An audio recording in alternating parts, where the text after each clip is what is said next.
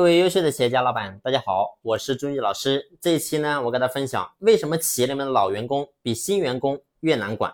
其实你会发现，不管是哪个行业，老油条呢，往往都是令咱们老板头疼的问题。那么对于这种员工呢，咱们很多人的态度是爱恨交加，恨是因为他们不作为，投机取巧，然后呢唱反调；但是呢，爱的地方是什么？爱的地方呢，就是因为他们有丰富的工作管理经验和能力。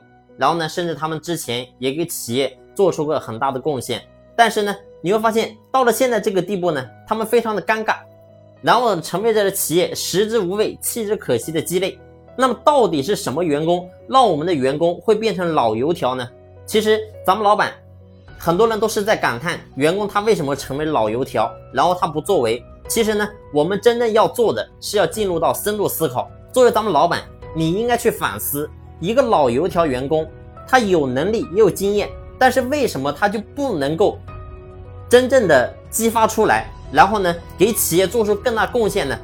其实我们一定要去思考员工的需求，咱们作为老板，你有没有真正去满足员工的成长空间？到底有没有被咱们所限制？我之前我就说过，员工在不同的阶段，他的需求是不一样的。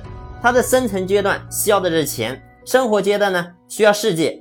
那么在生命阶段呢？他需要精神世界，那么这些咱们有没有给到员工？换个角度讲，员工他每进入到一个新的阶段，那么代表什么？代表他就突破了原有的阶段，代表他在成长。那么当他进入到一个新的阶段的时候，那么咱们做老板，你必须要给他更大的成长空间和条件。如果说你没有办法满足他呢，那说明什么？说明两点。第一个就是咱们作为老板，你的洞察力不够。那么第二点呢？就是你成为了员工的成长限制，所以这个时候呢，员工他就看明白，你连员工进入到新阶段你都察觉不到，说明你在这个时候其实跟员工呢差不了多少，而且呢，你已经成了他前进路上的障碍，所以这个时候呢，你已经没有能力，然后再去征服他的心了。而一个老板呢，他只会追随一个让他心服口服的老板，一个老板呢，也只能驾驭一个被他征服的员工。所以今天。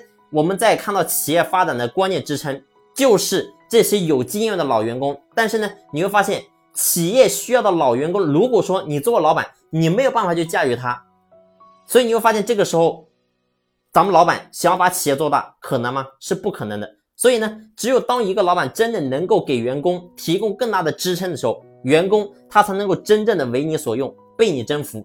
但是呢，这支撑力的背后是什么？这背后的支撑力就是咱们老板的真本事。什么真本事？就是在企业当中遇到了问题，除你之外，没人具备解决问题的能力，或者说你的能力优于任何人。所以呢，只要有一天员工发现，哎，你会的，他也会；你不会的，他也会的时候，那么员工他就把你看透，你再也没有办法去驾驭他了。所以呢，咱们老板此生你必须要有员工一辈子。都学不完的内容，成为员工一辈子都读不懂的书，才能够真正的解决老油条的问题。好了，这一期的分享呢，就分享到这里，感谢你的用心聆听，谢谢。